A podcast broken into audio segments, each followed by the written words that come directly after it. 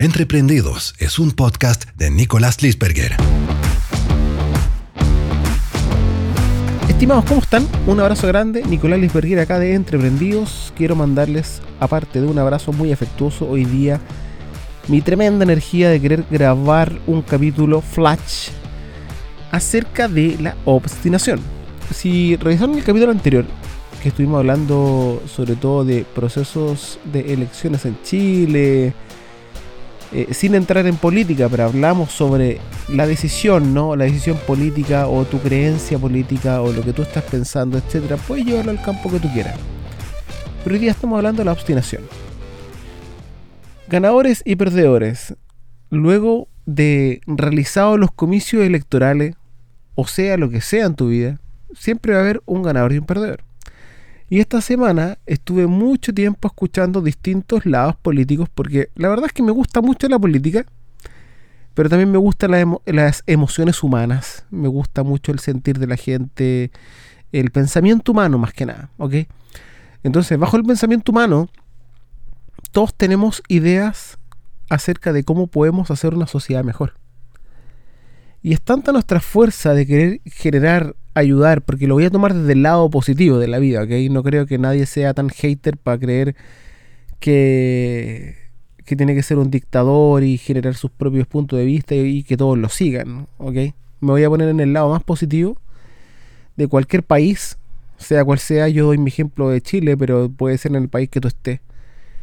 Eh, me voy a situar en el lugar más positivo. Todos queremos un mundo mejor. Ok, listo. Esa es la premisa. Todos queremos un mundo mejor. Pero lo que ocurre es que lamentablemente tenemos esta obstinación mental de insistir e insistir en que tenemos la razón. Es como yo lo trato de comparar con el fútbol, por ejemplo. Yo soy apasionado de mi equipo fútbol toda mi vida. Y claro que me costaría cambiarme de equipo, ¿ok? Pero también hay un momento en que yo tengo que aceptar que si yo tengo mi equipo y mi equipo juega mal, ¿vale? si mi equipo está jugando mal y va a caer de nivel, por decirlo de alguna manera, tengo que aceptarlo. O sea, tengo que entender que mis jugadores no juegan bien. Tengo que entender que mi director técnico no está corrigiendo. Tengo que entender que no tenemos dinero quizás para costear, etcétera, etcétera. Entonces, se lo llevamos al punto de la vida, de las emociones. En la política, a veces es súper difícil tratar de entender por qué la gente eh, trata de aplastar al otro ya sea ganador o perdedor. Y por otro lado, el, el perdedor le cuesta mucho entender por qué perdió. Y le, le cuesta mucho también sacar conclusiones. O sea, eh, es interesante porque a grosso modo el 60% de la gente en Chile decidió no aceptar la constitución que se haya escrito. Y el treinta y tantos por ciento los puteó por internet. O sea, los puteó por social media. Eh, mandó redes sociales, eh, casi como en esta frase, no los defiendo más. ¿Ok?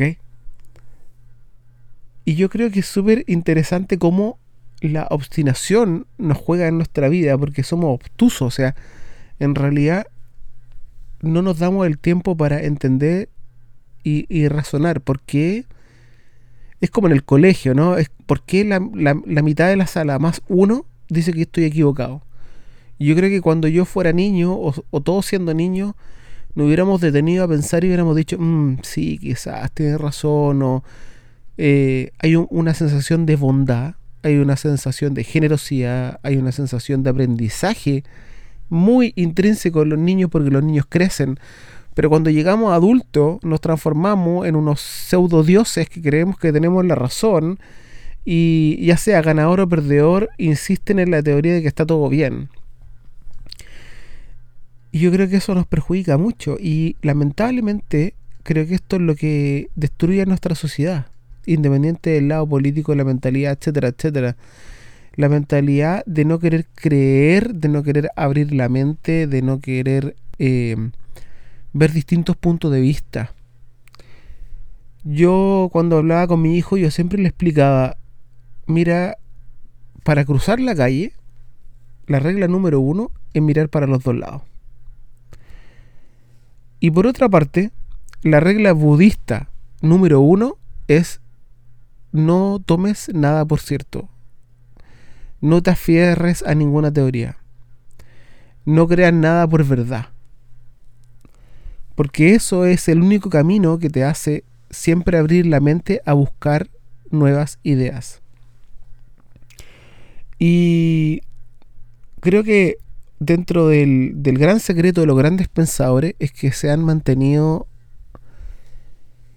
eh, ¿cómo poder decirlo?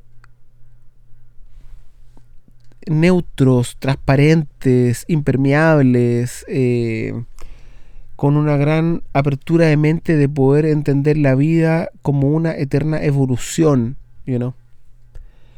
Eh, y otro gran aprendizaje que siempre me, ha gustado como un punto de comparación es tratar de entender la naturaleza. La, naturaleza en sí convive y entiende su evolución, ¿no? Un árbol crece, se germina, crece, vive, nos entrega oxígeno, dura lo que tiene que durar y se va, ¿no? Porque él entiende cuál es el propósito que tiene que tener acá. Bien, es por eso que esos seres que nosotros creemos como menos inteligentes son más inteligentes que nosotros porque están claros en lo que tienen que hacer, en lo que, en lo que vienen, a lo que llegaron, ¿no? Y también en esta humildad de querer crecer y evolucionar en conjunto. Eh, más allá del instinto de supervivencia de la naturaleza, la mayoría comparte y yo creo que los seres humanos no compartimos. Eh, y es triste haber visto, no sé, la noticia estos días y, y, escuchar tanta odiosidad, ver las redes sociales y gente puteándose de un lado a otro, casi diciéndole a la gente que vive en lugares sin agua, por ejemplo, diciéndole, ay, bueno, eh, quédate con lo que tienes. O sea, si ya no te gustó, no te defiendo más, ¿no? Por decirlo en manera suave, porque no voy a decir literalmente lo que dijeron, pero eh, con una potestad, con un, con un, con una idea obtusa de creer que se la saben por libro y que nos van a llevar al, al, Olimpo, ¿no? Que porque la solución de ello es la perfecta. Eh, es difícil, es difícil. Primero es difícil no escribir nada, porque la verdad yo en mis redes sociales lo que más me he prometido es no hablar de política. Punto dos, me es difícil entender cómo gente tan apasionada como uno no, no logra hacer este mea culpa, ¿no? De decir, ah, ok, ok, el 40 no pensó como yo. Aquí hay algo, aquí hay algo. Eh, por otra parte, escuchar a los vecinos, o sea, el pueblo venezolano la gente que vive en Venezuela y que vivió y que salió de ese país dio su opinión de lo que ocurría con este, con este sistema, con este cambio. Por otra parte tiene al argentino, que el argentino viene con mucha decadencia, también dio su opinión. Eh, y obviamente el dueño casa, ¿no? Chile con, con un gran proyecto donde se conversó, donde se trató de incluir, donde se donde vinieron distintos puntos de vista y distintas eh, formas de ver el, país. O sea, en realidad se generó una mezcla muy buena, independiente de los resultados. Porque esté yo de acuerdo con aprobar o esté de acuerdo con rechazar, lo que sí es que se juntó mucha gente, ¿vale? El proceso fue de mucha conversación, pero también no nos podemos cerrar en una burbuja, porque aquí está el tema de, del obtuso, ¿no? No nos podemos cerrar en una burbuja y creer que no participamos de este mundo. Porque tenemos vecinos con problemas, tenemos vecinos con problemas económicos, sociales, económicos, tenemos una guerra entre medio entre Rusia y Ucrania, estamos saliendo de una pandemia, eh, hubo un gasto económico enorme para que la gente tuviera un buen pasar en la pandemia. O sea, yo hablo con mi amigo, mi mejor amigo, y, y, y me dice, Nico, Chile fue el único país en términos de pandemia que la compra de automóviles nuevos se disparó. Y eso a mí me sorprendió. O sea, yo tuve la fortuna de ir a visitar a mi familia y lo que más me llamó la atención que yo, la calle principal donde transitaba, está llena de empresas de automóviles. Y no venden autos usados, venden autos nuevos. Entonces, hubo una bonanza económica en momentos críticos para todo el mundo. eh, y la gente no se dio cuenta. Y la gente no lo valoró. Y la gente no lo entendió. Y ahora hubo una votación donde...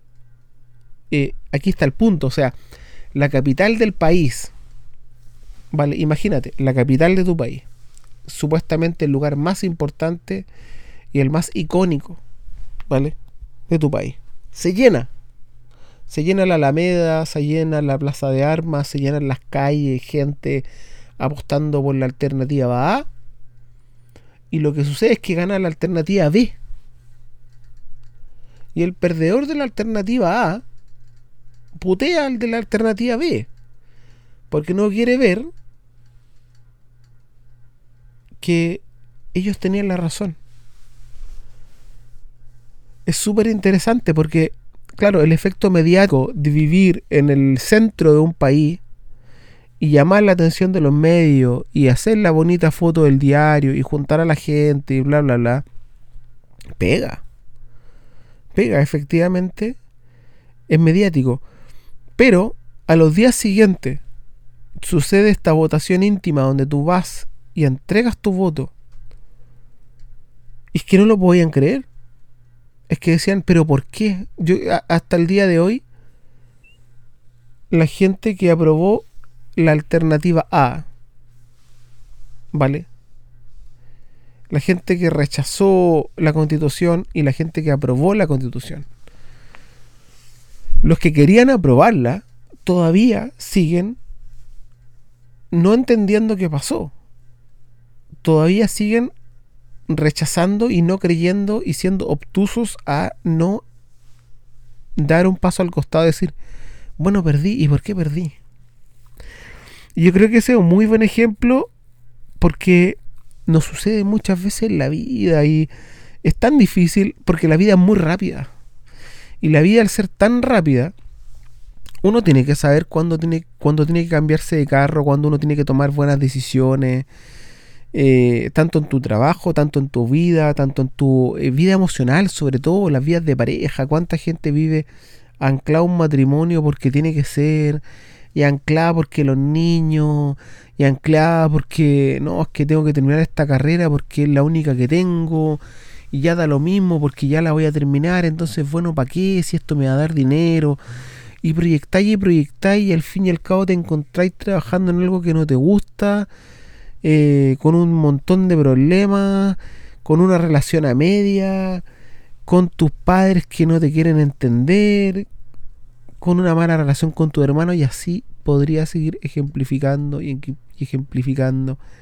Cuando eh, es esto, esto es muy fuerte porque el porcentaje de gente que rema para el otro lado es grande. Y es tan grande que uno de los grandes libros que me ha motivado este último tiempo, que se llama El poder versus la fuerza, habla de eso. Eh, ese autor tiene varios libros. Ahora estoy en, el que se llama El otro yo. Y también, bueno, habla sobre lo mismo en realidad. Habla de la energía. Y la energía no viene de, de la nube, no, no, no, no, no. O sea, el ser humano tiene energía. El ser humano transmite energía. ¿Vale? Nuestras emociones pueden ser calibradas como energía. Entonces, la gente hater, la gente que putea, la gente que se despierta con la pata izquierda todos los días de lunes a viernes, ustedes no se imaginan cuánta gente es. Entonces, la gente que es positiva, la gente que trata de tirar las cosas para arriba, la gente que reconoce sus errores, la gente que deja de ser obtusa y que logra avanzar independiente del medio, de tu situación económica, de tu situación sentimental, etcétera, etcétera. Da lo mismo. Míralo como energía.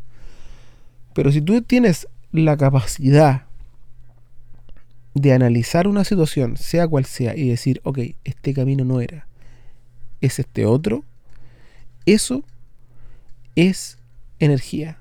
Eso es este minúsculo cambio que genera una potencia como un eco, ¿no?